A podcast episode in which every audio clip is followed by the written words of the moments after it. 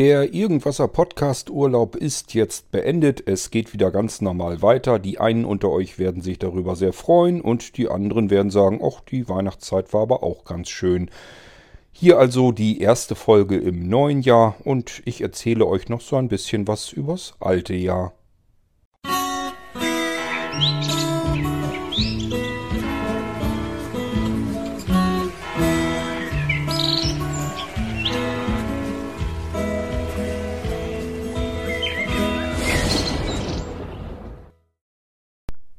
3. Januar 2021. Damit ist das hier die allererste Podcast-Sendung im neuen Jahr des Irgendwassers. Und ich möchte diese Sendung mehr oder weniger eigentlich nur dazu benutzen, um euch erstmal ein schönes, gesundes und möglichst sorgenfreies neues Jahr zu wünschen. Bin ja immer der Meinung, wenn man äh, jemanden ein sorgenfreies Jahr wünscht, dann ist damit eigentlich schon alles erledigt. Da ist man, hat man automatisch eigentlich äh, ein glückliches, fröhliches Jahr. Denn ohne Sorgen hat man eigentlich eine ganze Menge Glück schon. Ich hoffe, es ist bei euch in der Familie und im erweiterten Kreis und so weiter nichts, im Freundeskreis und so weiter nichts, wo ihr euch Sorgen oder Gedanken machen müsst. Ist mir natürlich klar, viele machen sich im Moment Sorgen und Gedanken. Äh, ich will mich da auch nicht von freisprechen. Da kommen wir sicherlich auch gleich nochmal drauf zu sprechen, denn auch bei uns ist so ein bisschen was passiert, was jetzt nicht unbedingt hätte nötig sein müssen. Ähm, und ich möchte euch sozusagen ähm, so ein bisschen rückblickend nochmal sagen, was so im Dezember ablief. Äh, obwohl wir da schon eine Folge hatten, ähm, wo ich euch auch schon mal so ein bisschen was erzählt habe. Da ging es dann mehr darum, wie diese ganze Weihnachts, dieser Weihnachtsmarathon, so muss man ihn ja nennen, im Irgendwasser zustande gekommen ist. Also so ein bisschen schauen wir nochmal zurück in den Dezember 2020.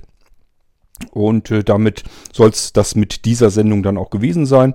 Ich will nämlich dann in einer weiteren Sendung darauf eingehen, ähm, wie es zu den Weihnachtsgeschichten im letzten Jahr gekommen ist. Die hat es ja auch wieder gegeben, wenn auch diesmal recht spät, aber sie waren da und ich hoffe, sie haben euch gefallen. Aber da gehen wir dann in einer logischen M wie Medien- oder Multimedia-Folge drauf zu. Hier also erstmal so ein bisschen persönliches Geplänkel von mir, einfach um erstmal wieder in das neue Jahr reinzukommen. Ähm, ich habe eingangs was von Podcast-Urlaub gesagt, könnte man ja jetzt meinen. Es waren ja im Prinzip das, der ganze Dezember durch, war ja ganz viel zu hören, aber von mir persönlich, zumindest in den ersten Tagen des Dezembers, relativ wenig. Man könnte also meinen, ich konnte mich mal ausfaulenzen, aber so war es dann natürlich auch nicht. Denn die Episoden, die ihr gehört habt, wir haben es jetzt wirklich geschafft. Im Dezember, wenn, so wenn ich das jetzt richtig auf dem Schirm habe und keinen Blödsinn erzähle, haben wir es tatsächlich geschafft, den kompletten Dezember hindurch den Irgendwasser auf Weihnachten zu halten. Das heißt, ihr habt sagenhafte 42 W-Folgen im Irgendwasser im Dezember gehabt. Das W steht hierbei für Weihnachten. Normalerweise nehmen wir das W immer für Witz oder Wortspiel oder irgendwie sowas. Also alles, was mit W irgendwie beginnt. Und da Weihnachten auch mit W beginnt, können wir den Buchstaben dafür dann auch noch missbrauchen. Ja, und davon hatten wir sagenhafte 42 Sendungen. Und ich rede hier nicht von kleinen 5-Minuten-Schnipseln, sondern da waren auch äh, natürlich größere Sendungen mit dazwischen. Und ich hoffe, es hat euch allen oder möglichst vielen, so wollen wir es mal lieber sagen, möglichst vielen von euch gefallen. Ich habe natürlich viele Rückmeldungen bekommen. Ähm, ich habe eigentlich keine negativen Rückmeldungen bekommen, was mich so ein bisschen wundert. Das kann aber auch natürlich genauso gut sein, dass einige unter euch jetzt hier auch gar nicht mehr zuhören, sondern sich sagen, was ist denn das? Ich kriege hier bloß noch diese ganzen komischen W-Sendungen mit irgendwelchem Weihnachtskram. Mich interessiert Weihnachten nicht, mich interessieren diese Sendungen nicht. Und die sind dann logischerweise, wenn sie 42 Mal etwas weglöschen müssen, wegwischen müssen am Telefon zum Beispiel, weil sie es einfach nicht hören wollen, dann könnte ich mir durchaus vorstellen, dass die zuletzt so genervt waren, dass sie gesagt haben, dann klicke ich mal eben auf ähm, ja, Kündigen des Abonnements ähm, des Irgendwasser Podcasts. Das war mir auch von vornherein klar. Wenn wir so extrem ähm, Weihnachten im Irgendwasser feiern, Dann wird es welche geben, die finden das in Ordnung. Dann gibt es welche, die hören sich das so mit an und sagen sich, das ist jetzt nicht so mein Ding, aber macht ja nichts. Und dann gibt es natürlich auch welche, die sich sagen, das nervt ja tierisch und die könnte ich mir jedenfalls vorstellen, melden dann den Irgendwasser auch ab. Also ich habe jetzt kein bisschen irgendwo nachgeguckt, ob sich irgendwo was in irgendwelchen Zahlen verändert hat oder sonst irgendetwas. Ähm, ihr wisst ja, so richtig 100% interessieren tut mich das alles gar nicht. Wer den irgendwas hört, der hört ihn und wer ihn nicht hören mag, der schaltet eben wieder ab. Ja, ähm, ich hatte natürlich keinen Urlaub im Dezember. Ähm, die ganzen Sendungen, die ihr gehört habt, musste ich natürlich zusammenbauen und äh, dann auch hochladen und bereitstellen, damit Sebastian sich die Dinger dann nehmen konnte und dann jeweils an jeweiligen Tagen veröffentlichen konnte. Da sitzt natürlich auch jede Menge Arbeit drin, so ist es nur nicht. Und vor allen Dingen, was natürlich ein Haufen Arbeit ist, da muss man immer sagen, da hätte ich pro Stunde wahrscheinlich vier Stunden anderen Kram machen können. Also in dem Verhältnis steht das ungefähr. Das sind natürlich meine Weihnachtssendungen. Ähm, falls ihr den irgendwas auch noch nicht so lange hört und auch nicht von Anfang an gehört habt, ähm, es ist bei mir so, dass ich traditionell seit 2005 jedes Jahr zu Weihnachten eine Weihnachtssendung mache. Das rührt daher, wir haben damals Anfang dieser 2000er Jahre, eben auch im Jahr 2005, haben wir Blinzeln-Radio gehabt, also einen eigenen Internetradiosender äh, vom Blinzeln betrieben. Natürlich mit Musik und mit allem drum und dran.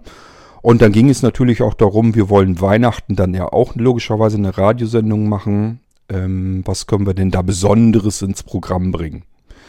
Und ich hatte zu dem Zeitpunkt schon eine Sendung, ähm, wo ich immer Musik, also Künstler vom eher musikalischen Rand, vom Tellerrand vorgestellt habe, die also nicht im Radio rauf und runter gedudelt werden, auf der anderen Seite aber auch nicht so, dass man sie nun gar nicht kennt, sondern eben so ein bisschen mehr so am Tellerrand. Und da habe ich mir immer einen Künstler geschnappt, wo ich gedacht habe, okay, den musst du mal vorstellen. Meistens war es dann so, dass man, das war wie gesagt ein normaler Radiosender, da haben wir GEMA und GVL logischerweise für bezahlt, durften also auch kommerzielle Musik mitsenden und dementsprechend konnte ich da auch ein paar Musiktitel dann von diesem Künstler vorstellen. Ich glaube, zwei habe ich immer voll ausgespielt und zwei habe ich immer unter, unter dem, was ich über den Künstler erzählt habe, drunter gelegt. Und dann habe ich natürlich gesagt, klar können wir im, im, äh, zu Weihnachten was Besonderes machen. Ich lasse mir was einfallen. Und dann habe ich mir alles, was ich so ein alternativer Weihnachtsmusik finden konnte. Also auch hier Musiktitel, die man wahrscheinlich so noch nie gehört hat, nicht kennt.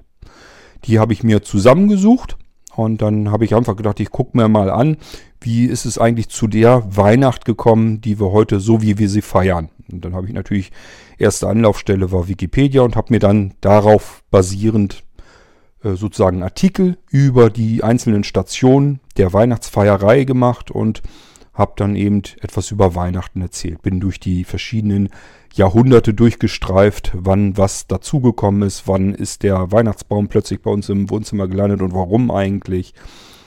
Ja, und wann äh, wurde angefangen, dass man sich gegenseitig was geschenkt hatte und so weiter und so fort. Es gibt ja ganz viele Traditionen, die so im Laufe der vielen Jahrzehnte und Jahrhunderte so nach und nach zu Weihnachten dazugekommen sind.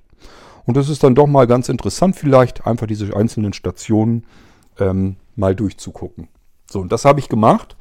Und da haben sich sehr viele Menschen auch ähm, drüber gefreut und ähm, mich dazu auch kontaktiert. Und dann war es natürlich so, dass wir im nächsten Jahr zu Weihnachten dann wieder etwas Ähnliches machen wollten. Und dann musste ich mir wieder überlegen, was machst du denn jetzt? Letztes Jahr hast du erzählt, wie Weihnachten zustande gekommen ist. Jetzt hast du die zweite große Weihnachtssendung, da kannst du ja nicht wieder diese Geschichte erzählen und einfach nur die christliche Weihnachtsgeschichte, die wollte ich nun auch nicht unbedingt erzählen, weil ich immer der Meinung bin, auch Religionen, da sollte man so ein bisschen neutral bleiben, damit da jeder was davon hat. Also habe ich mich da jetzt auch nicht dran gewagt und habe mir dann irgendwann überlegt, ich erzähle einfach mal eine Geschichte. Und äh, das war damals noch so, dass ich die Geschichten meistens irgendwo gefunden habe oder mir zugespielt wurden. Dann habe ich die noch so ein bisschen umgeschrieben, damit das alles ein bisschen in, dieses, in diese Weihnachtssendung schön reinpasst. Auch die wieder mit Musik unterlegt und auch die wurde dann zu Weihnachten gespielt. Alles im Blinzelnradio. Es kamen dann zwischendurch auch mal andere Internetradiosender auf mich zu, ob sie meine Weihnachtssendung auch mit vielleicht abspielen dürften, weil die ja eigentlich ganz schön wären so zur Weihnachtszeit. Und da habe ich immer gesagt, natürlich könnt ihr euch die nehmen und ebenfalls bei euch in eurem Radiosender mit äh, streamen. Das ist gar kein Problem. Ja, und dann habe ich, äh, weil ich dachte, ist ja vielleicht ganz schön, meiner Mutti ging es damals nicht so gut. Die hatte damals 2005 ihren Mann verloren. Und dann habe ich mir gesagt, vielleicht ist das irgendwie ein schöner Trost für sie, dass wenn ich diese Sendung mache, dass ich ihr das als CD aufnehme und gebe ihr die und schenke ihr die zu Weihnachten. Da hat sie sich wahnsinnig drüber gefreut und hat die dann auch wohl irgendwie an Freundinnen verliehen. Und so ging das dann los, dass noch mehr äh, Menschen sich an dieser Radiosendung erfreut haben, ohne dass sie irgendwas mit Internetradio überhaupt am Hut hatten. Somit war es dann schon, dass ich zu der nächsten Weihnachtszeit mehrere CDs brennen musste und dann mehrere Menschen ähm, verschickt habe. Und so ging das Ganze eigentlich los. Es gibt also äh, im Prinzip diese Weihnachtssendung, die ich mache, ist einmal dafür da, damit sie in Internetradios abgespielt wird und zum anderen, damit ähm, ich das auf CD brennen und ein paar wenigen lieben Menschen einfach äh, dann zuschicken konnte und die haben sich immer alle wahnsinnig äh, an diesen Weihnachtssendungen erfreut. Leider kann ich die hier im Podcast natürlich überhaupt nicht verwenden, weil es kommerzielle Musik kann ich natürlich hier im Podcast jetzt nicht ähm, abspielen, sonst hätte ich das gerne getan, euch diese ganzen schönen alten Weihnachtsfolgen, denn da steckt ja eine Menge Arbeit drin, hätte ich euch hier im Podcast einfach mal abgespielt. Als ich dann mit dem Irgendwasser angefangen bin, habe ich dann auch überlegt, wie kriegst du das eigentlich hin, dass du äh, die Sachen vielleicht so machst, dass du sie einmal hier im Podcast mit auch senden kannst, natürlich dann ohne Musik, damit die Menschen dann im Podcast wenigstens die Geschichte hören. Und ähm, dann machst du das mit Musik dann nochmal für Radio und CDs fertig. Ja, und äh, im letzten Jahr, 2020, ist dann die erste Sendung passiert oder entstanden, die erste tönende Weihnachtswunderwelt entstanden. Ähm, komplett ohne Musik. Das heißt, es gibt also auch gar keine Sendung mehr mit, mit, mit hinterlegter Musik. Das hat da mehr mit zu tun, dass ich im Jahr 2019 an den Weihnachtsfeiertagen hier im Wohnzimmer gesessen habe, Rechner neben dem Sofa, Kopfhörer auf und mit dem iPad als Bildschirm dann auf den Rechner geschaltet und habe dann die Musik da untermischt. Wenn man nicht mehr vernünftig gucken kann, äh, dann ist das, dann dauert das alles viel, viel länger. Und ähm, somit war ich in den Weihnachtsfeiertagen mit der Wunderwelt, mit der Musikuntermischung ähm, beschäftigt, was ich natürlich irgendwie ein bisschen doof fand. Ich wollte auch eigentlich lieber Weihnachten feiern. Und da habe ich mir gesagt, okay, wenn es nicht zeitlich einfach nicht mehr geht, ähm, dann es halt nicht. Dann mache ich jetzt nur das, was ich noch hinkriegen kann. Und das ist eben das reine Aufsprechen der Geschichte. Insgesamt zu der letzten tönenden Weihnachtswunderwelt, da kommen wir dann in der jeweiligen M-Folge. Die werde ich wahrscheinlich dann als nächstes mitmachen. Gut, ja, das war so im Prinzip das, was ihr von mir dann im Dezember zu hören bekommen habt. Erst eine lustigere Weihnachtsgeschichte, jedenfalls, was heißt lustig, äh, zumindest, dass man sie nicht so ernst nehmen kann. Und danach gab es dann eine normale, eine traditionelle Weihnachtsfolge von mir. Und wie das alles so zustande kam, das besprechen wir in einer extra Episode. Ansonsten habt ihr von mir im Dezember nicht so viel gehört.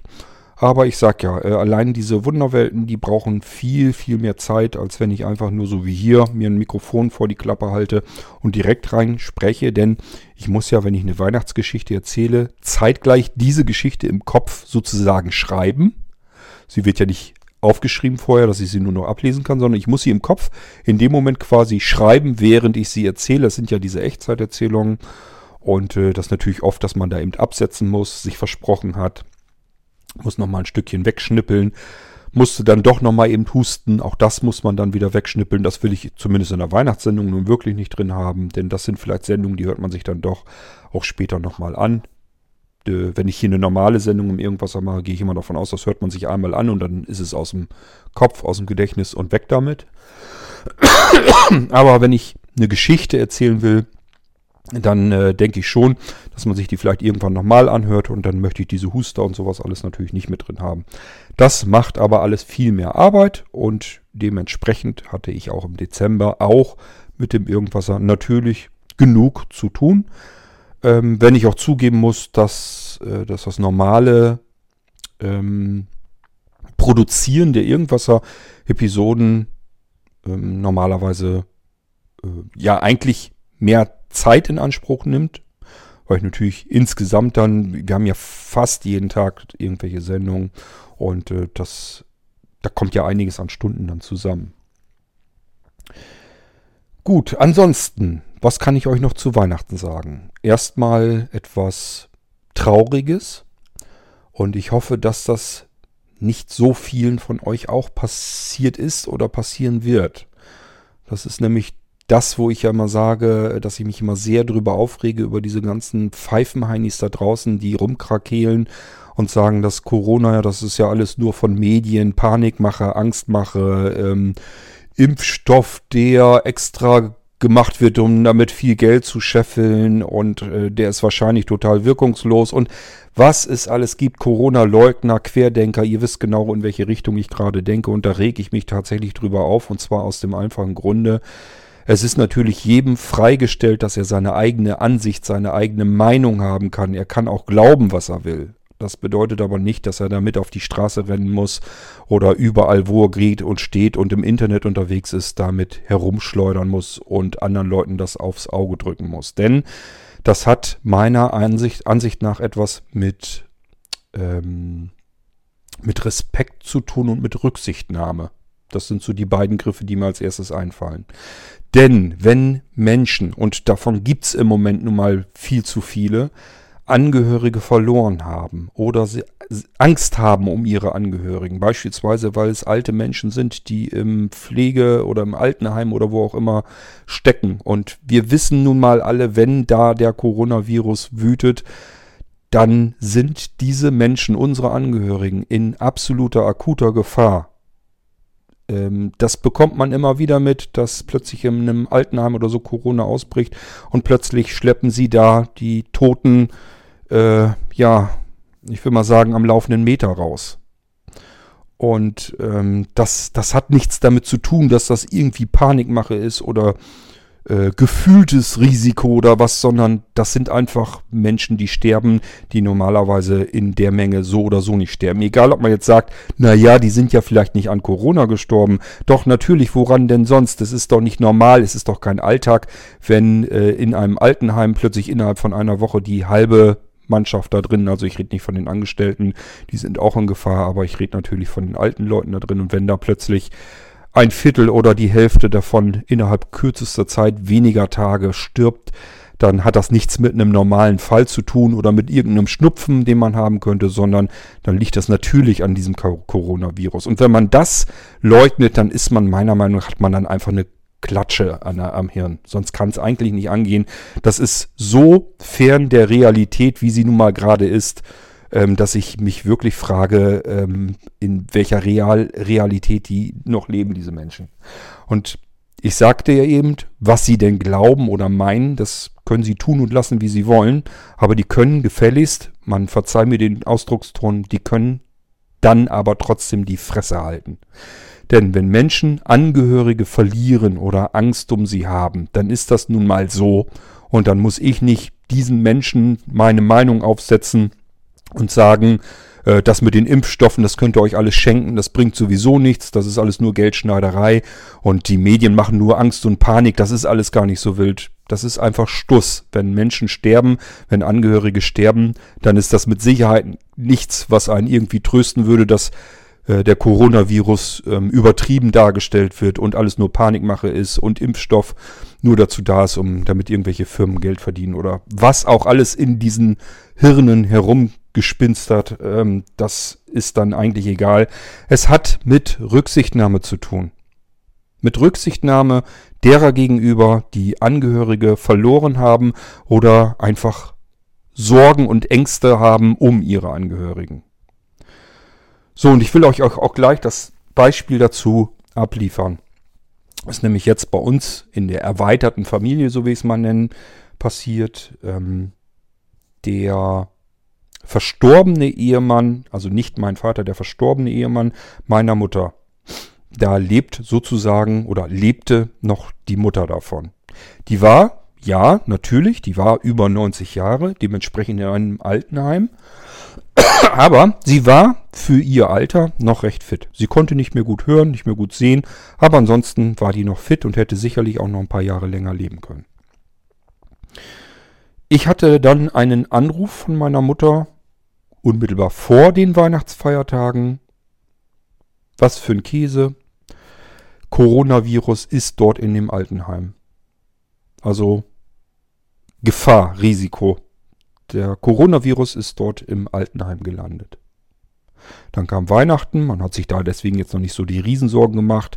Heißt ja nicht immer, wenn der Coronavirus drin ist, dass jetzt plötzlich alle da drin sterben müssen. Aber das war dann natürlich Trugschluss. Unmittelbar nach den Weihnachtsfeiertagen kam dann der Anruf, ja, äh, sie ist jetzt gestorben.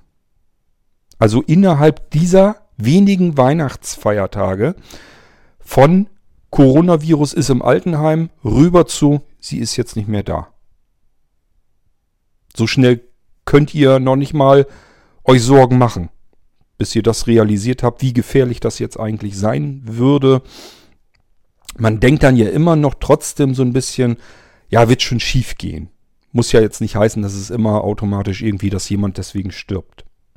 Aber wenn man das eben so mitbekommt, und das ist ja, ich habe euch schon andere Beispiele genannt, das ist ja jetzt nicht einfach nur so, dass das Menschen sind, die man im Prinzip nicht kennt, wo man dann sagt, ich habe das irgendwo mal gehört, dass irgendwo ähm, Angehörige verstorben sind am Coronavirus.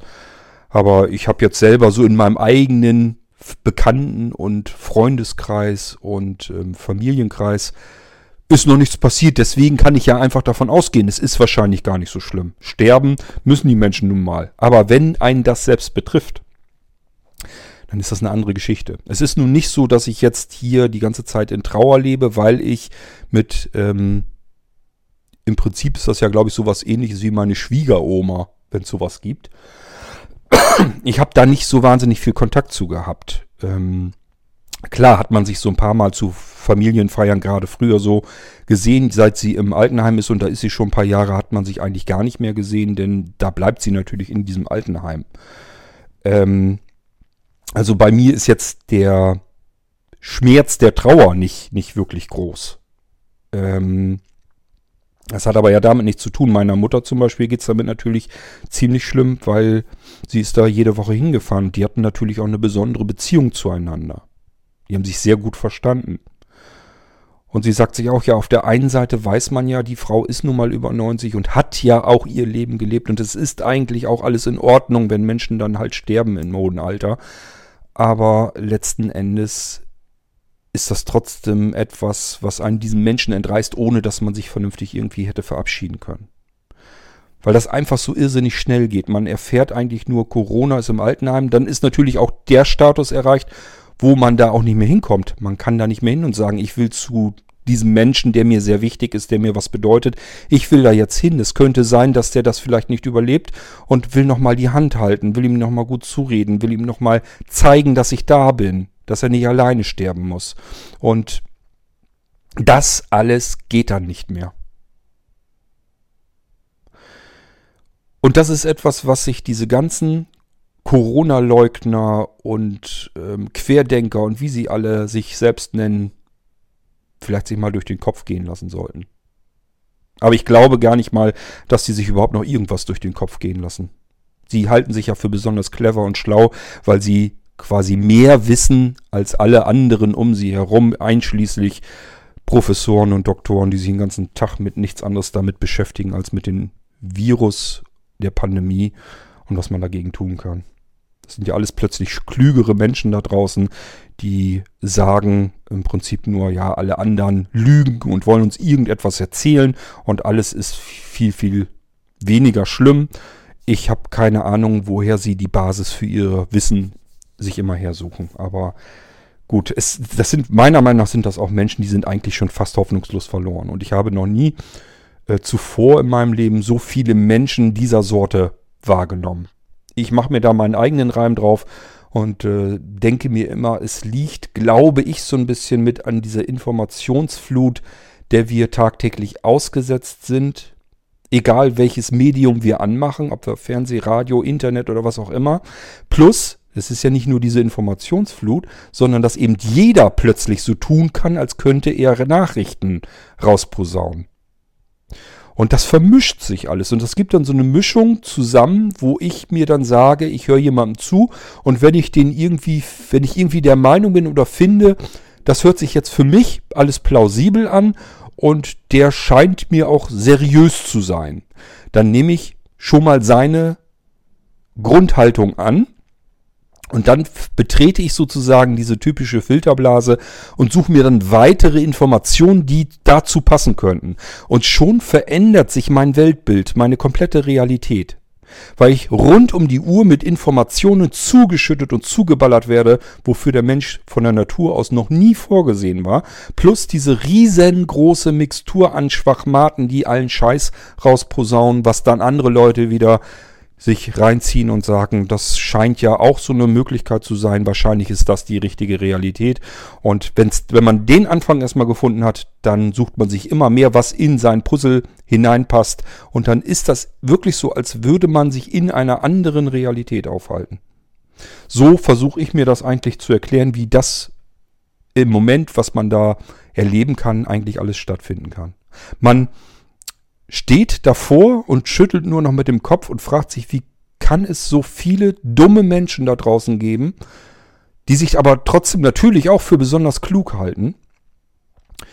Ähm, aber man kann es sich eigentlich schon erklären, wenn man sich einfach mal äh, vor Augen führt, dass niemand von uns auf, auf, äh, dafür ausgelegt ist. Also es ist halt so von der Natur nicht vorgesehen, dass wir mit sämtlichen Nachrichten, mit allem, was irgendjemand von sich gibt, quer rund um die ganze Welt herum, was die veröffentlichen, dass man das alles empfangen kann und in seinem kleinen Hirn auch noch alles verarbeiten muss. Das, da ist der Mensch nie für gedacht gewesen. Und dass das Schäden verursacht, ist für mich, für mich persönlich ist das jedenfalls die Erklärung, ähm, warum ich das beobachten kann, was ich beobachte. Gut, aber ich wollte euch eigentlich nur erzählen, also ähm, das war so im Prinzip das Ätzende bei uns zu Weihnachten.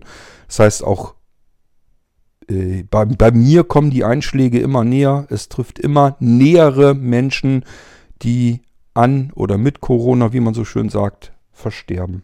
Und ich kann nur hoffen, dass wir 2021 ohne noch nähere Einschläge hinbekommen können. Und das ist etwas, was ich euch von Herzen natürlich auch wünsche. Denn es gibt nichts Schlimmeres, als einen Menschen, der einem wichtig ist, zu verlieren. Das ist das einzige Problem, was man nicht mehr lösen kann. Das ist immer dieses absolut endgültige. Jemand, der da ist, der für mich so wichtig ist, dass mein Leben darauf ausgelegt ist, dass ähm, dieser Mensch einfach zu mir gehört. Und wenn er weg ist, ist das so, als wird ein Teil von mir herausgerissen, herausgeschnitten. Ähm, dann ist das einfach etwas, das kann man nicht lösen. Man kann Geldprobleme, kann man haben. Finanzielle Probleme, die kann man meistens oder oft kann man sie lösen. Es gibt immer irgendwelche Lösungsmöglichkeiten, wenn es Privatinsolvenz oder was auch immer ist. Geldprobleme kann man immer irgendwie noch lösen. Ja, es ist dann vielleicht nicht mehr so komfortabel im Leben, aber es ist jetzt nicht so, dass ein ganz entscheidender, wichtiger Teil eines Lebens plötzlich fehlt. Aber wenn ein Mensch verstirbt, der einem wichtig ist, dann ist das etwas, das kann ich einfach nicht ersetzen, das kann ich nicht lösen, das kann ich nicht kompensieren. Das ist ein Teil mit mir dann kaputt gegangen, ist mitgestorben. Ja, und ich hoffe für mich persönlich und natürlich auch für euch, dass uns allen das 2021 erspart bleiben wird. Rein statistisch kann es so natürlich nicht sein. Das heißt, es werden Menschen sterben, und darunter sind auch dann welche, die ihr kennt oder die euch vielleicht wichtig sind. Und auch bei mir ist das nicht anders. Rein statistisch kann das sehr wohl passieren mittlerweile, denn Wir haben Zahlen, die viel zu hoch sind. Ich habe gestern einen Bericht im Fernsehen gesehen, da war ein Professor drin, der hat sich sehr mit diesem exponentiellen Wachstum und so weiter alles, äh, also das hatte der richtig drin das konnte er sehr schön erklären und ich war die ganze Zeit am Kopfding und habe gesagt, das erzähle ich die ganze Zeit über. Und äh, was, was er wieder gespiegelt hatte. Gesagt, das ist genau das, was ich die ganze Zeit rauf und runter rassel, was einfach die Leute da draußen gefühlt zu einem riesengroßen Anteil überhaupt nicht auf dem Schirm haben und nicht verstehen wollen. Dass wir immer noch eigentlich, obwohl die Zahlen schon so beängstigend sind, dass wir immer noch ganz, ganz am Anfang sind und dass es ganz andere Ausmaße geben kann. Durch dieses exponentielle Wachstum. Es ist wirklich ähm, schlimm. Und dadurch haben die Leute nicht dieses Gefühl, dass, dass wir jetzt alles tun müssen, diese Gefahr, dass sich das ähm, quasi meinetwegen im Wochenrhythmus oder es reicht auch schon im Monatsrhythmus, würde auch schon ausreichen, quasi alles verdoppelt und verdreifacht. Also es ist wirklich ähm, schlimm und ich erlebe das natürlich auch hier, auch im Bekanntenkreis und so weiter, denn die Familien haben sich tatsächlich wo sehr wohl zu Weihnachten getroffen. Und auch so, wo ich wirklich mit dem Kopf schüttel und sage, wie könnt ihr? Wie kann es angehen? Da sind dann wirklich Eltern, die sagen, ja, äh, an einem Tag, man darf ja immer nur mit zwei haushalten, da kommen unsere Kinder mit unseren Enkelkindern und am nächsten Tag kommen die anderen Kinder mit den Enkelkindern und am nächsten Tag, keine Ahnung, kommen die Nachbarn oder Arbeitskollegen oder Freunde oder weiß der Geier was. Ist ja immer nur ein Haushalt dann pro Tag da. Wo man wirklich sagt, es kann doch nicht euer Ernst sein. Habt ihr eigentlich nicht begriffen, worum es geht und warum wir alles und zwar jeder von uns, alles tun müssen, um diese Zahlen, die jetzt am Anfang sind, am Anfang zu halten, im Keller zu halten. Ähm, unser Gesundheitssystem ist jetzt schon hart an der Kante. Wenn das richtig losrasselt, richtig losgeht mit dem exponentiellen Wachstum, dann sind, es sind die Krankenhäuser im Eimer. Dann können wir unsere gesundheitliche Versorgung komplett in den Wind schießen. Und ich weiß nicht, ob die Leute das verstehen. Das glaube ich nicht. Das habe ich nicht so im Gefühl jedenfalls. Aber gut, wir wollen insgesamt ja davon darüber sprechen, zumindest was ich hier so Weihnachten erlebt habe. Das war jetzt so mehr so dieses, was natürlich nicht schön war. Und ähm, meine Hoffnung ist, dass wir das jetzt ähm, in diesem Jahr irgendwie so halbwegs in den Griff bekommen. Ich persönlich glaube nicht, dass wir das bis zum Jahresende wirklich im Griff haben werden. Es sei denn, äh, es passiert noch irgendwie so ein bisschen was Wunderliches. Man ist ja schon am Munkeln, ob eventuell doch mehr Impfdosen in Europa zur Verfügung gestellt werden können und so weiter und so fort, dass man es vielleicht doch noch ein bisschen schneller hinkriegt. Aber ansonsten, ähm, wenn ich so auf Drosten und so vertraue und der hat eigentlich sehr gute Prognosen immer gemacht. Der hat eigentlich immer vorher schon ein halbes Jahr vorher schon ziemlich genau gewusst, was in einem halben Jahr, wo wir da stehen werden. Das hat er, müsst ihr euch mal anhören, wenn er irgendwie im April oder irgendwelche Interviews gegeben hat, wo er gesagt hatte, wie es wahrscheinlich im Oktober, November aussehen wird. Genau so ist es eingetroffen, wie er es vorausgesagt hatte. Ähm, und deswegen ähm, vertraue ich da schon ganz gut drauf und er prophezeit uns ja, dass so die Generation, in der ich so unterwegs bin, dass die zum nächsten Herbst hin dann nochmal eins übergebraten kriegt. Ich habe jetzt gar nicht mehr so richtig auf dem Schirm, ähm, was er als Grundlage, wie er das erklärt hatte. Das ist schon länger her, dass ich die Sendung gehört habe.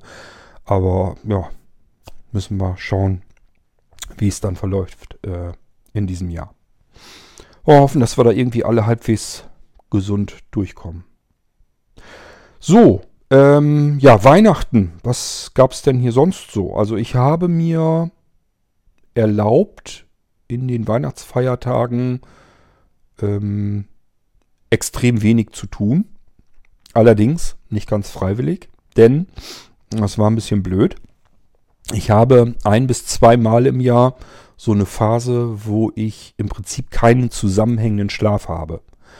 Äh, mittlerweile, ich habe ja eine wunderschöne neue äh, Smartwatch und äh, die ist fürs Schlaftracking 100%, das ist richtig klasse. Die werde ich euch auch im Podcast nochmal vorstellen. Das ist nämlich, glaube ich, für den einen oder anderen von euch auch interessant. Ich sage nur, Apple Watch ist nicht unbedingt immer das, die, die beste Wahl. Es gibt durchaus ähm, Smartwatches, die ein bisschen mehr auf dem Kasten haben, ein bisschen besser sind und interessanterweise oft auch noch ein bisschen günstiger sind und schicker aussehen tun sie auch noch. Aber ähm, da gehen wir ein anderes Mal drauf ein. Jedenfalls kann diese hier sehr, sehr detailreich den Schlaf äh, protokollieren und mir anzeigen, wann ich wie geschlafen habe, ähm, welche Sorten von Schlaf ich hatte, wann ich im REM-Schlaf war. Das ist ja, glaube ich, die Schlafphase, wo wir am ehesten träumen, äh, dann wie viel Tiefschlaf man hat. Das ist so, sind so die kürzeren äh, Phasen in einer Schlafperiode und dann den Leichtschlaf, wann der insgesamt unterbrochen wurde. Das heißt, man kann im Prinzip eigentlich immer gucken, wenn man sich mal umgedreht hat oder sonst irgendetwas. Das ist schon wirklich klasse, was äh, man da alles mit rausfinden kann mit der Uhr. Und jetzt kann ich endlich anhand dieser Statistik und dieses Protokolls auch ablesen, wann ich warum ähm, einfach den Tag über kaputt bin. Ähm, ich habe natürlich Non 24, das äh, habe ich euch, glaube ich, auch schon ein paar Mal erklärt und erzählt. Ähm, das heißt einfach, dass meine innere Uhr schlicht und ergreifend komplett im Eimer ist und bedeutet, äh, ich werde müde, wenn ich müde werde und ich bin wach, wenn ich wach bin. Das hat aber überhaupt rein gar nichts mit den Tages- und Nachtrhythmen zu tun, mit den Zeiten. Und das kann eben sein, dass ich nachts um 3 Uhr hellwach bin, so wie ihr vielleicht, keine Ahnung, vormittags um 10. Und ähm, bin dann Hunde kaputt und müde, wenn andere normale Menschen vielleicht, ja, äh, keine Ahnung, am frühen Nachmittag ihren ersten Kaffee trinken. Das kann bei mir alles passieren, das ist auch nicht schlimm, da komme ich mit klar. Ich muss ja nicht zu einem Arbeitgeber hin und dort eine Stempeluhr abstechen, sondern äh, kann hier zu Hause arbeiten, wenn ich wach bin und schlafen, wenn ich müde bin. Das ist prinzipiell nicht das Problem. Das Problem ist, dass ich ich sag ja so ein bis zweimal im Jahr so eine Periode habe, wo ich einfach nicht mehr schlafen kann, wo ich keinen richtigen Schlaf habe. Und ich sage ja, ich habe es diesmal schön protokolliert bekommen. Das sind dann Phasen, wo ich circa zwei bis drei Stunden Schlaf habe. Und darin befinden sich dann 30 Minuten Tiefschlafphase. Und das war's dann. Den Rest des Tages oder der Nacht bin ich wach. Und irgendwann schlafe ich dann wieder ein und dann habe ich auch wieder nur diese zwei, drei Stunden, dann bin ich wieder wach. Und das sind die Phasen, wo ich eigentlich im Prinzip überhaupt nicht mehr zu gebrauchen ist. Das ist nämlich so ähnlich, als würdet ihr über mehrere Tage hinweg einfach gar nicht schlafen. Als würde euch, als hättet ihr Schlafentzug über mehrere Tage hinweg. Und ähm, dann seid ihr nicht mehr zurechnungsfähig. Ihr könnt euch nicht mehr konzentrieren. Ihr seid zwar wach, könnt auch nicht einschlafen Seid aber so hundemüde und kaputt, dass es sich so anfühlt, als würdet ihr so unmittelbar vorm Schlafen sein. Also wenn ihr euch vorstellt, ihr seid nachts oder, oder spät am Abend, seid ihr, habt vielleicht irgendwie den ganzen Tag was gemacht, riesenlange Wanderung oder sonst irgendwas und seid nachts oder zum Abend hin einfach hundemüde und kaputt und wisst, ich muss mich jetzt nur hinlegen, dann bin ich innerhalb von zwei Minuten weg. Dann schlafe ich. Genau in dieser Situation, das stellt euch mal vor und so seid ihr den ganzen kompletten Tag über ihr legt euch hin und denkt euch, ich bin so müde, ich muss ja jeden Moment einschlafen, aber ihr schlaft nicht ein. Ihr könnt nicht schlafen, seid aber so müde und kaputt, dass ihr auch nichts tun könnt. Ihr seid auch nicht wach. Ihr seid wie so ein Zombie in so einer Halbphase. Und das passiert bei mir ein, schlimmstenfalls zweimal im Jahr.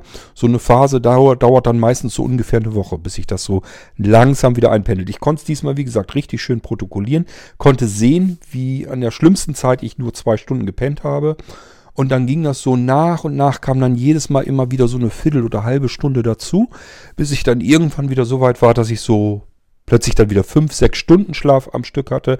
Dann war so wieder einigermaßen langsam alles in Ordnung. Im Moment bin ich sogar dabei, dass ich acht Stunden habe, also normalen Schlaf. Herrlich, herrlich. Ich bin tagsüber wieder fit und kann wieder arbeiten. Und nachts schlafe ich vernünftig in einem Zug durch ja, bis es dann wieder so weit verschoben ist, dass es dann wieder alles kaputt ist. Aber gut, ähm, diese Phase hatte ich nun ausgerechnet an den Weihnachtsfeiertagen. Ich wollte natürlich, habe ich mich dann auch gezwungen, äh, morgens ganz normal mit ähm, frühmorgens aufstehen, weil ähm, klar, wenn man zu Hause ist, sein Schmackebatz ist auch dann da, hat ähm, natürlich Weihnachten dann frei. Dann will man auch Weihnachten miteinander feiern. Das sah dann eben so aus, dass ich morgens äh, kurz einigermaßen fit war, einigermaßen wach war. Wir konnten schön zusammen frühstücken. Ähm, und je dichter es auf mittags zuging, desto eher habe ich dann hier auf dem Sofa gelegen und konnte eigentlich nichts richtig tun. Habe eigentlich ab und zu mich hingelegt, ähm, konnte aber wie gesagt nicht richtig schlafen, konnte aber auch nichts anderes tun. Also ich konnte auch keinem Podcast oder so folgen. Das ist einfach die komplette Konzentration weg. Ähm, ich habe hier einfach nur so gelegen, ja, als wenn man krank ist im Prinzip. Ja, das war so ein bisschen so mein Weihnachten. Das war so das Doofe an Weihnachten, aber äh, insgesamt war es natürlich trotzdem schön. Denn äh, ihr wisst ja, ich bin ein relativer Weihnachtsfan und wir machen uns das Weihnachten, äh, machen wir uns das wirklich schön. So schön, wie man es sich nur machen kann. Wir holen uns da vielleicht so ein bisschen die Kindheit wieder mit zurück. Ich habe keine Ahnung, wie ihr es nennen wollt. Ich kenne viele, die sich sagen, Weihnachtsbaum brauche ich nicht, macht mir nur Arbeit, macht Dreck äh, kostet Geld und ähm, ob der, was soll ich mit dem Weihnachtsbaum im Wohnzimmer, äh, der gehört da eigentlich ja gar nicht hin und was soll das? Gibt mir nichts, schmeiß ich raus. Dann geht es meistens weiter. Ja, was will man sich da großartig Arbeit machen, da mit Essen kochen und so weiter. Da gibt es dann eben die Bockwurst mit dem Kartoffelsalat oder irgendwie, keine Ahnung, irgendwas anderes ganz normal.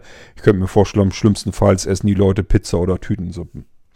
Ähm, hat für mich alles überhaupt nichts mit Weihnachten zu tun und wundert mich dann auch nicht, dass es dann kommt, wie es kommt. Nächster Schritt ist nämlich natürlich, wir schenken uns ja nichts mehr, weil es immer so doof und lästig, dass man vorher zu Weihnachten sich den Kopf machen muss, wo kann man, wie kann man dem anderen Menschen, den man gerne hat, irgendwie eine Freude machen. Ähm, was, was kann ich da mal tun? Was kann ich vielleicht kaufen oder basteln oder machen oder wie auch immer? Ha, ist natürlich bequemer, wenn man sich keinen Kopf mehr machen muss, ist aber auch nicht mehr schön. So, und ähm, wenn man das alles macht, wenn man sich sagt, ich brauche keinen Weihnachtsbaum mehr, ich brauche kein äh, schönes Essen mehr, ich muss auch nicht was Schönes trinken, ich muss auch keine Geschenke haben und auch keine Geschenke schenken. Und dann wundern sich die Leute, dass sie eigentlich überhaupt nichts mehr von Weihnachten, von der Weihnachtszeit spüren. Dass dieses Schöne, was sie so aus früheren Zeiten in der Kindheit und so weiter ja noch selbst alle kennen, dass das natürlich alles dann verloren geht, ist ganz klar. Das haben wir nicht und ich behaupte, das liegt daran, weil wir Weihnachten einfach feiern, tatsächlich.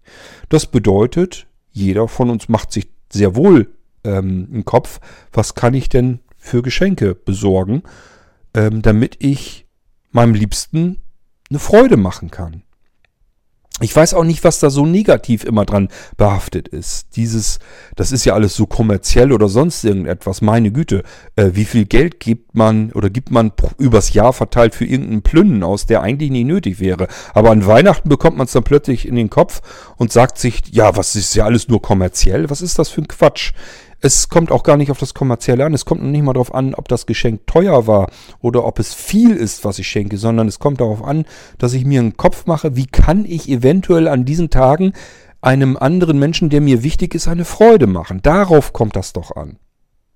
Und dann überlege ich mir halt, was kann ich ihm denn vielleicht Schönes tun? Was, womit kann ich ihm wirklich vielleicht eine kleine Freude machen? Und wenn es nur ist, ich habe was zum Auspacken, ein bisschen zum Herumprobieren, rumspielen, was auch immer. Und auch das ist schon was Besonderes, was Schönes, womit man eben eine kleine Freude hat.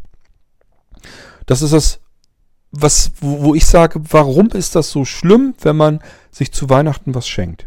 Das ist Bequemlichkeit, das ist Faulheit, wenn man sich sagt, ja, wir schenken uns nichts. Was anderes hat das nichts auszusagen. Es ist einfach nur, ja, ist schön komfortabel. Klar, brauche ich mich um nichts zu kümmern. Aber wenn mir andere Menschen doch wichtig sind und ich diesen Menschen gerne eine kleine Freude machen will, das tue ich auch nicht nur an Weihnachten. Das überlege ich mir schon, wie kriege ich das das ganze Jahr hindurch immer wieder mal hin. Das ist, ich finde es aber wichtig auch.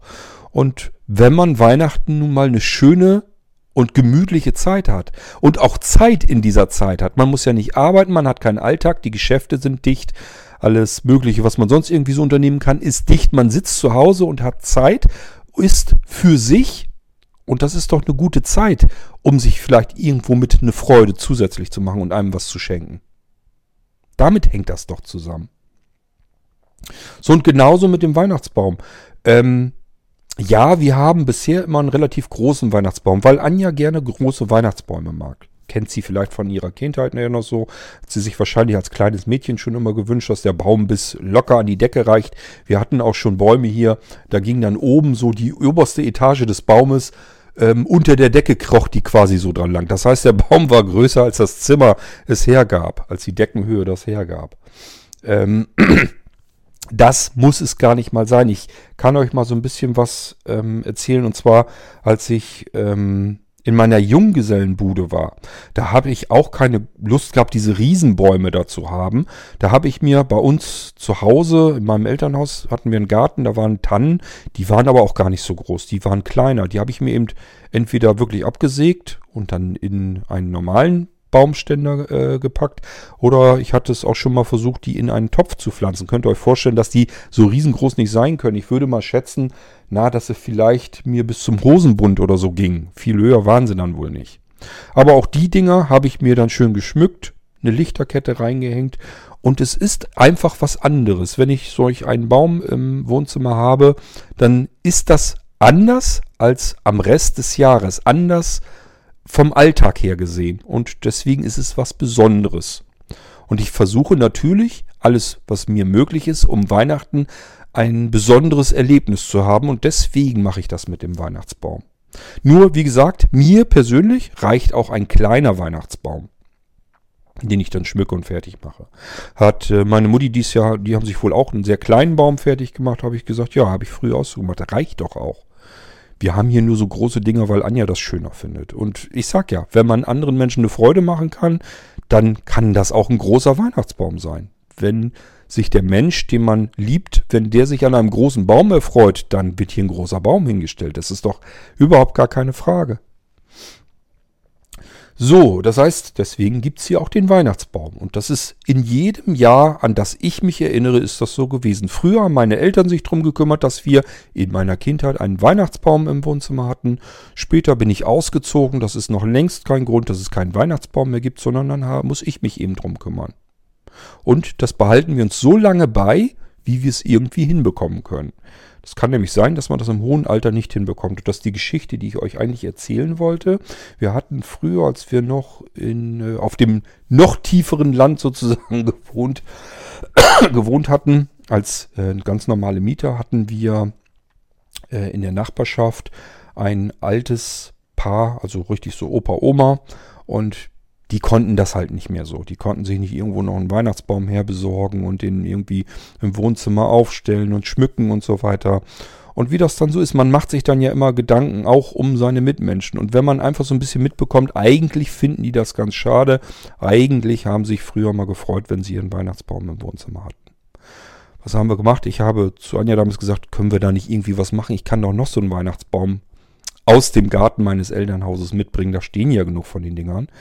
Die packen wir in einen Pott rein, pflanzen wir so in einen Topf rein und dann schmücken wir die, machen wir das alles fertig mit Lichterkette, mit Baumschmuck, mit, ich weiß gar nicht, ob wir Lametta oder sowas drin hatten. Das ist schon länger her, da hatte man noch sowas auch noch mit dem Baum. Ich weiß gar nicht, ob wir das noch mit reingepackt haben. Wir haben den jedenfalls schön bunt gemacht, wie alte Menschen das so mögen und Lichterkette und so weiter rein. Und dann sind wir mit dem Ding losgezogen, rüber zu den Nachbarn hin. Und dann sind wir bei denen ins Wohnzimmer rein und haben das Ding da aufgestellt, äh, angeklemmt, dass die Lichterkette anging. Ich hatte, glaube ich, so, ja, stimmt, ich hatte sogar eine Schaltuhr fertig gemacht, damit das automatisch an und ausgeht. Und ähm, ja, ihr könnt es euch vorstellen oder könnt es euch vielleicht auch nicht vorstellen, der Frau sind sozusagen die Tränen über die Wangen gekullert. Also die war so gerührt und hatte sich so dermaßen gefreut über diesen Weihnachtsbaum, dass sie nun so ein Weihnachten hat mit einem geschmückten Baum und so weiter drin. Man kann den Menschen damit so wahnsinnig viel Freude machen. Ähm, dass einem davon auch selbst ganz warm ums Herz wird. Da muss man dann teilweise wirklich schon mitweinen, wenn man sieht einfach, wie man andere Menschen, wie man, wie das, wie das die anderen Menschen rühren und bewegen kann. Und das ist eine Freude, die hat man eigentlich mit relativ wenig Aufwand äh, geschenkt. Der Baum, gehen wir jetzt mal nur von den Kosten aus, der Baum kostet doch nicht viel. Also wenn man den irgendwo im Garten abholzen kann oder rausziehen kann und irgendwo in so einem Plastikbot einbuddeln kann. Und ein bisschen Baumschmuck kostet nicht viel und eine blöde Lichterkette kostet heutzutage auch nichts mehr. Und schon hat man einen irrsinnigen Effekt damit und hat zwei Menschen in dem Moment wahnsinnig glücklich gemacht und wahnsinnig viel Glück verschenkt, ohne dass wir jetzt, wer weiß, wie viel Arbeit da reinsammeln musste und wie viel Geld oder sich da Kopf machen musste. Na gut, man musste sich einfach mal Gedanken machen. Man musste mitbekommen, dass es da, dass es da Menschen gibt, die hätten sich jetzt wahnsinnig gefreut, wenn sie ein schönes Weihnachtsfest hätten mit geschmücktem Baum, aber kriegen das aufgrund ihres Alters nicht mehr so hin. Der Mann, der Opa hatte nur noch ein Bein, das hat er schon wesentlich früher verloren. Der konnte also auch nicht mehr alles tun, was er vielleicht tun wollte, obwohl das ähm, imponierend war, was er noch alles mit seinem einen Bein hinbekommen hatte. Ähm, ja, und die Frau war halt auch ähm, erst noch an einem Krückstock, später dann im Rollstuhl, konnte also auch nichts mehr hinbekommen. Aber wir waren jung und deswegen ähm, sind wir da mit unserem Bäumchen rüber und das war so, so ein typisches richtiges Weihnachtserlebnis eigentlich. Da könnte ich eigentlich schon fast wieder so eine tönende Weihnachtswunderwelt draus bauen. Einfach mal ein bisschen aufpassen, drauf achten, was hat man so in der näheren Umgebung. Ich will gar nicht behaupten, dass ich das jetzt ständig mache. Äh, ich möchte gar nicht wissen, wie viele Menschen einem durch die Lappen gehen, wo man sich keinen Kopf drüber macht. Aber wenn einem was auffällt und man kann da irgendwie was machen, irgendwas Schönes tun für andere Menschen, dann finde ich, ähm, ist das auch für, für einen selbst ein riesengroßes Geschenk, dass man sich selbst auch machen kann. Einfach dieses Gefühl zu bekommen, man hat da jemanden gerade ganz offensichtlich, man sieht's, man hört's, man merkt's, eine irrsinnige Freude geschenkt. Das ist das tollste Geschenk, was ich immer finde, was man überhaupt machen kann. Anderen Menschen, Menschen irgendwie eine ganz besondere, einen ganz besonderen Moment, eine ganz besondere Freude zu schenken. Das ist für mich selbst dann auch immer mit das schönste Geschenk, was es gibt gibt kein Geschenk, das man mir irgendwie machen kann, wo ich mich so drüber freue, als wenn ich mich, ähm, als wenn ich jemand anderem etwas schenke und merke, dass es für diesen Menschen etwas ganz, ganz Besonderes. Gut, ja, ähm, wir hatten jetzt schon das Thema Geschenke, wir hatten Weihnachtsbaum, gehen wir mal auf das Essen zu. Was hat es denn im Hause König zu essen gegeben? Wir haben uns, ich sag ja, wir machen uns immer was Besonderes. Und äh, Heiligabend, Heiligabend hatten wir einen Rinderbraten. Ähm, den haben wir mit Knödeln gemacht. Was war denn dann noch bei äh, Bohnen? Glaube, Bohnen hatten wir uns dazu gemacht. Siehst du, vergisst man schon alles wieder.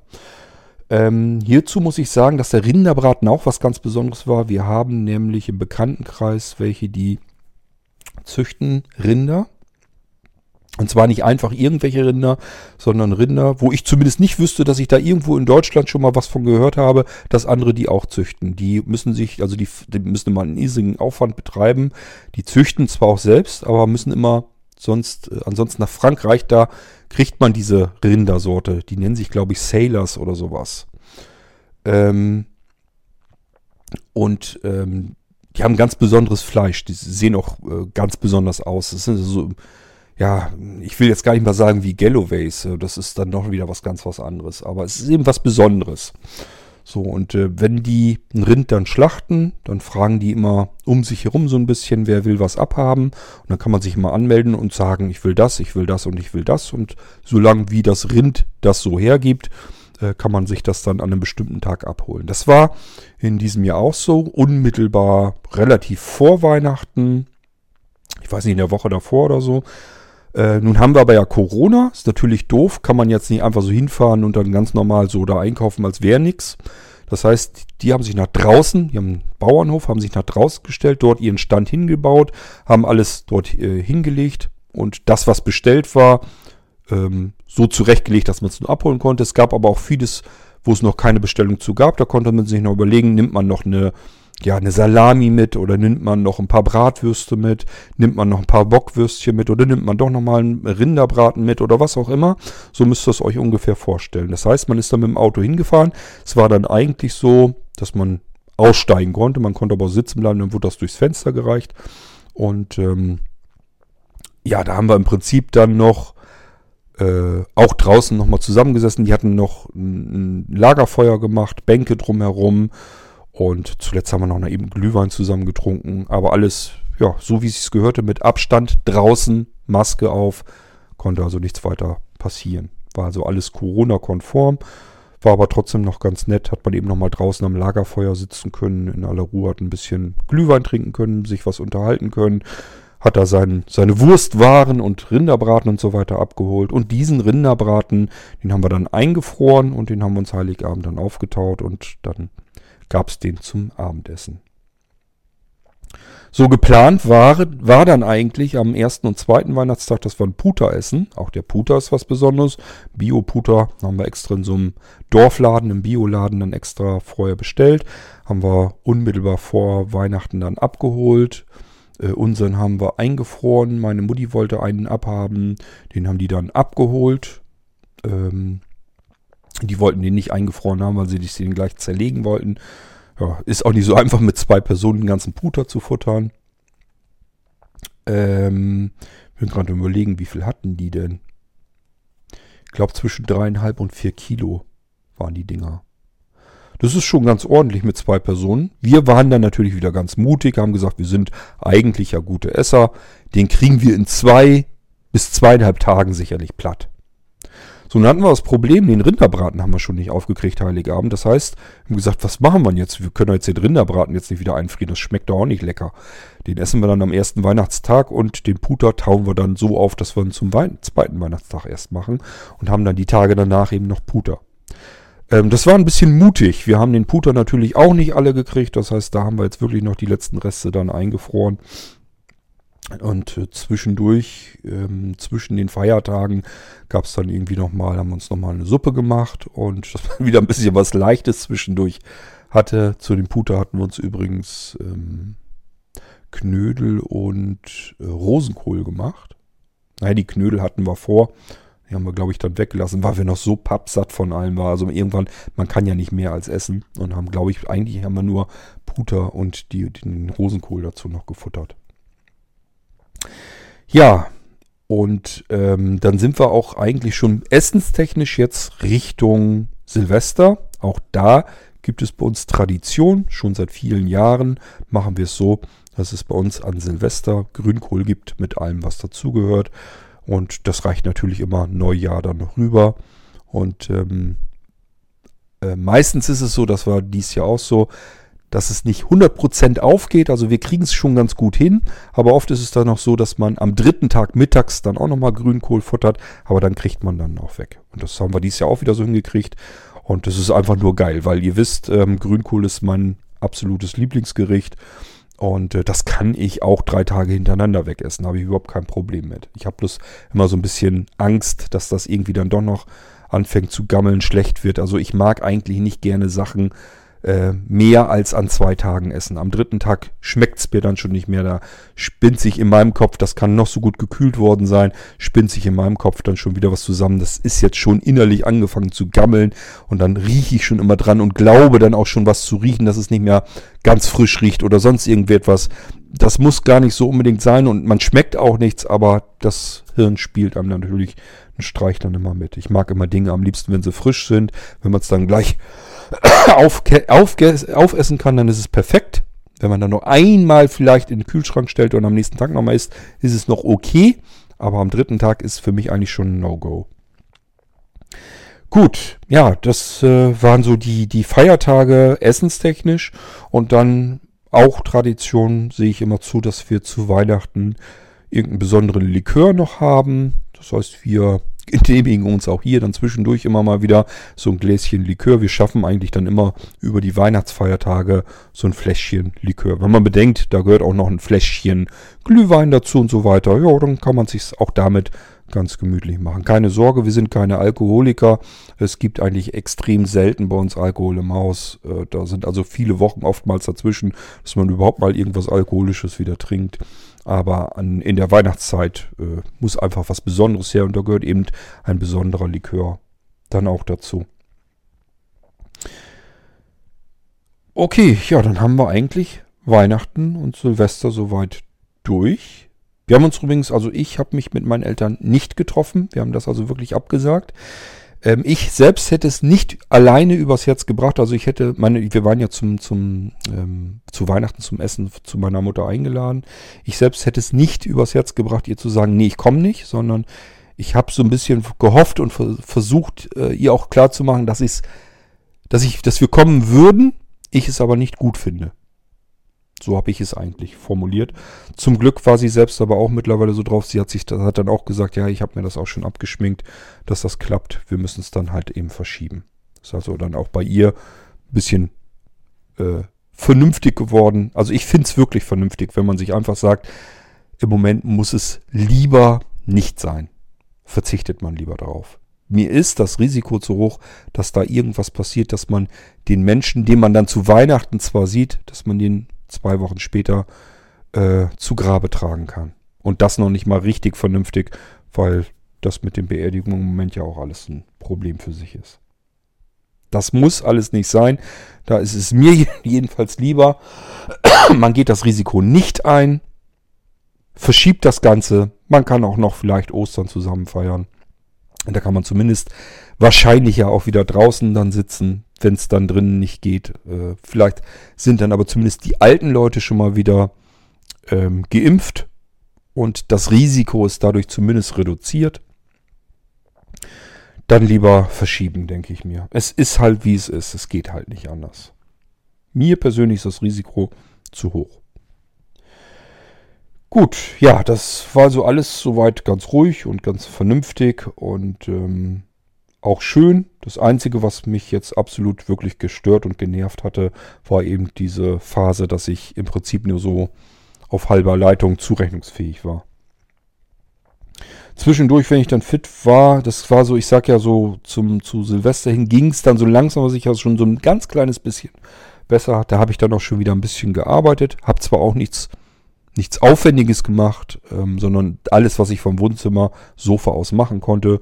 Das heißt, ich habe dann ein bisschen programmiert und mich um unsere Service Cloud gekümmert. Auch hier gibt es dadurch, dass ich da eben ein bisschen dran gearbeitet habe und dass da jetzt bestimmte Sachen jetzt fertig geworden sind, auch weiterhin fertig werden. Aber auch das machen wir in einer extra Episode im Irgendwasser.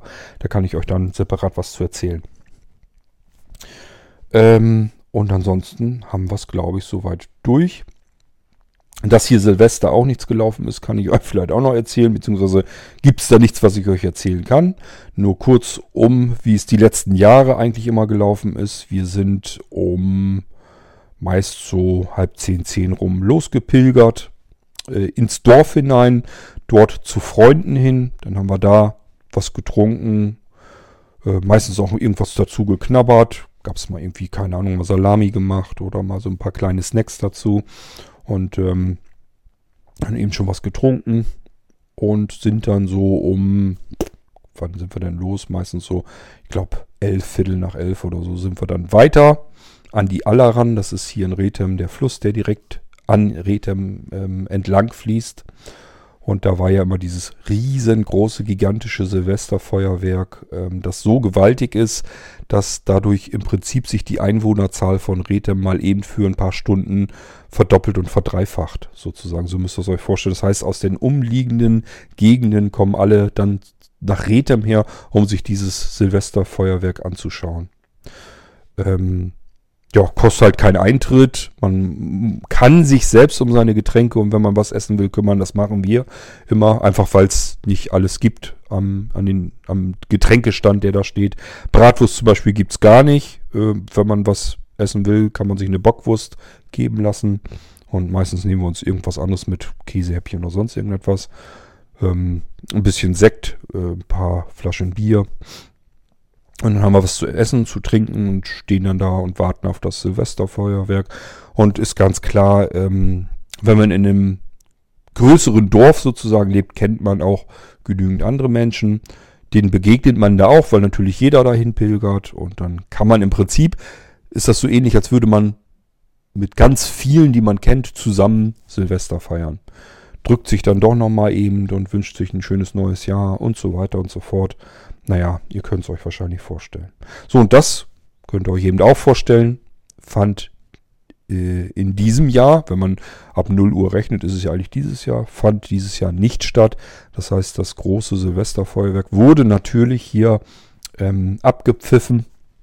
Dementsprechend ist da keiner hingepilgert. Dann waren wir erst am Überlegen, ob wir was machen, weil wir bei uns draußen unter dem Terrassendach ja tatsächlich sitzen können. Da sind ja Infrarotheizstrahler.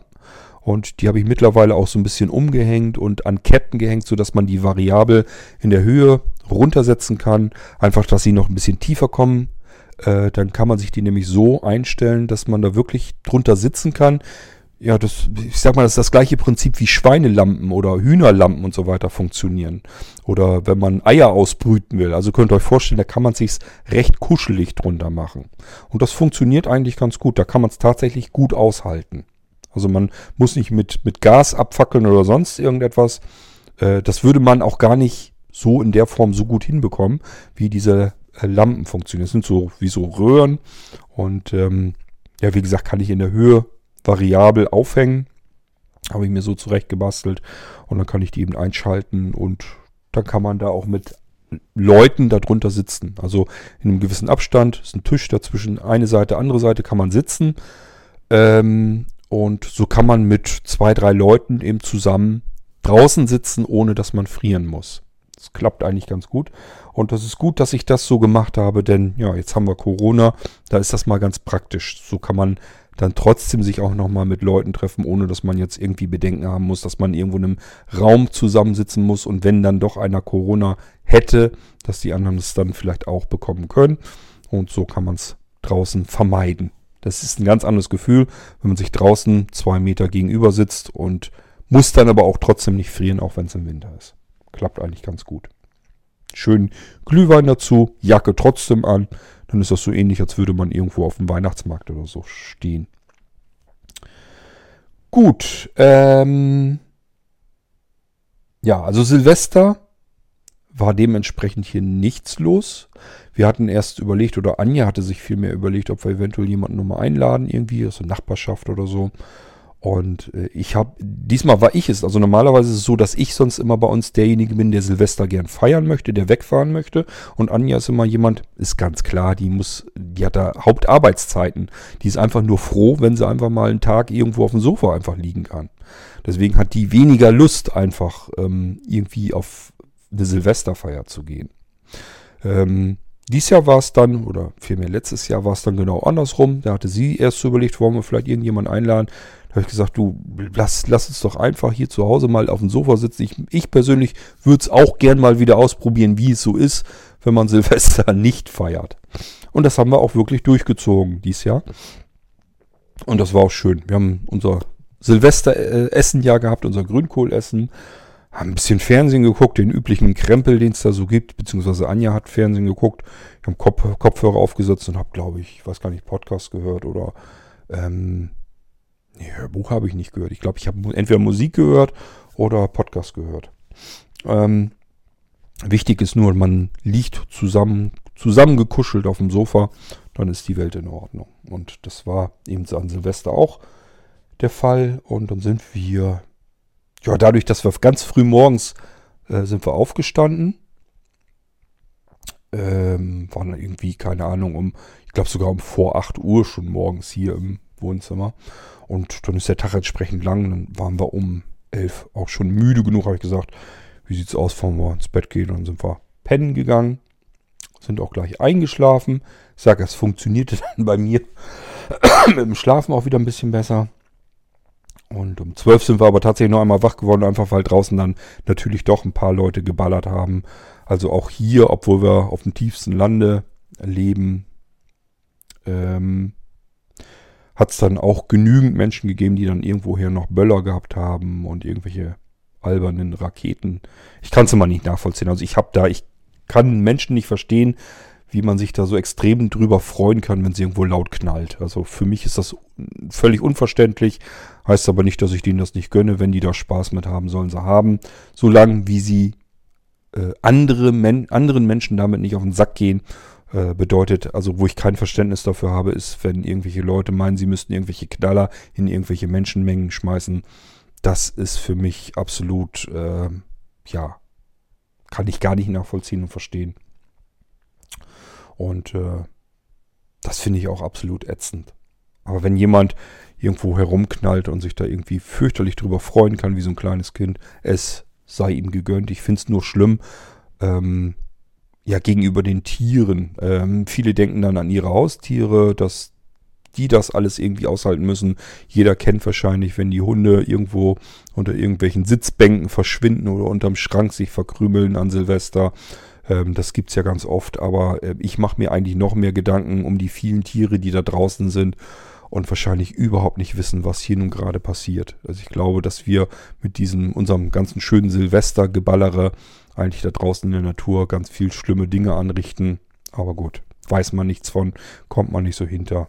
Und wir Menschen sind ja leider so egoistisch, dass wir uns sagen, äh, Hauptsache wir haben unseren Spaß, wie es anderen Lebewesen um uns herum geht.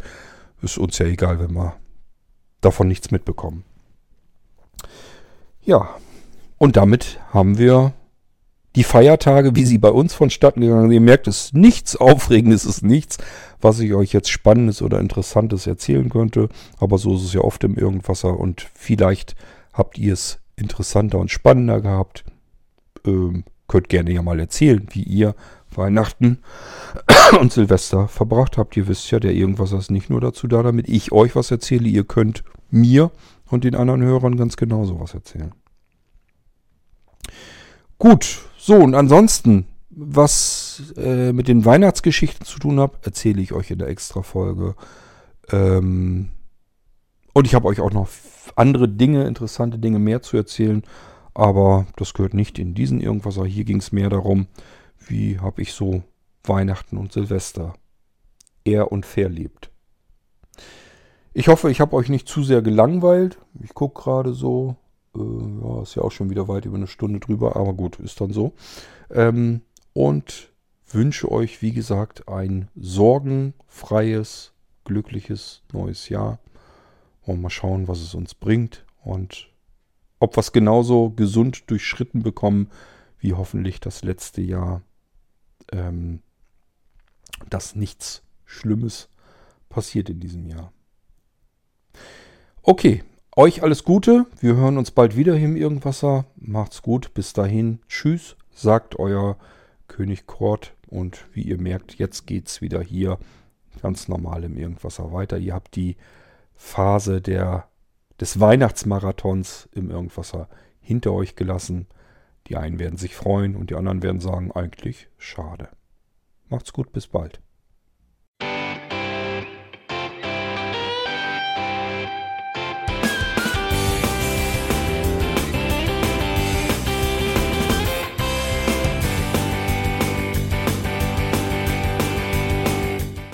Das war Irgendwasser von Blinzeln. Wenn du uns kontaktieren möchtest, dann kannst du das gerne tun per E-Mail an podcast.blinzeln.org oder über unser Kontaktformular www.blinzeln.org. Blinzeln schreibt man in unserem Fall immer mit einem D in der Mitte. Wenn du möchtest, kannst du uns sehr gerne auch einen Audiobeitrag auf unseren Podcast Anrufbeantworter sprechen. Der hat in Deutschland die Telefonnummer 05165 439 461. Und wenn du uns aus dem Ausland anrufen möchtest, dann ersetze einfach die erste 0 gegen die 0049 für Deutschland.